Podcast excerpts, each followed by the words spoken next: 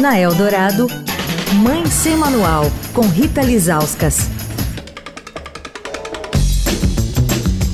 Oi, gente, Mãe Sem Manual de volta na semana da conscientização sobre o autismo e discutindo esse assunto até o final da semana com a Marina Rodrigues Alves, que é psicóloga e também supervisora do neurodesenvolvimento infantil do Instituto Jô Clemente.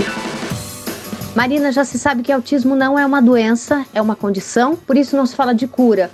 Mas o diagnóstico precoce é importante. O que, que os pais têm que observar? Os primeiros sinais e sintomas que aparecem, que os pais normalmente prestam bastante atenção, é a, realmente a fala.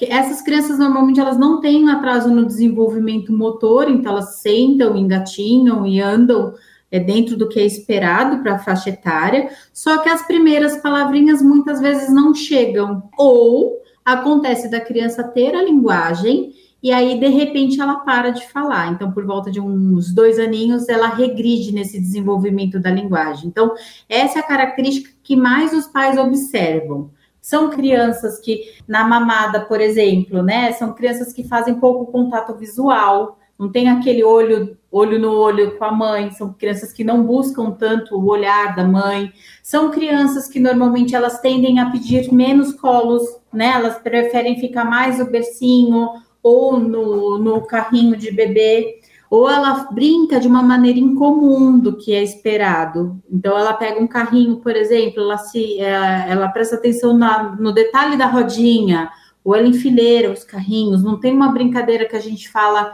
funcional, que ela dá função à brincadeira, né? Amanhã a gente vai falar da importância da intervenção precoce. Quer falar com a coluna? Escreve para mãe sem manual, arroba estadão.com. Rita Lisauskas para a Rádio Dourado, a rádio dos melhores ouvintes. Você ouviu Mãe Sem Manual, com Rita Lisauskas.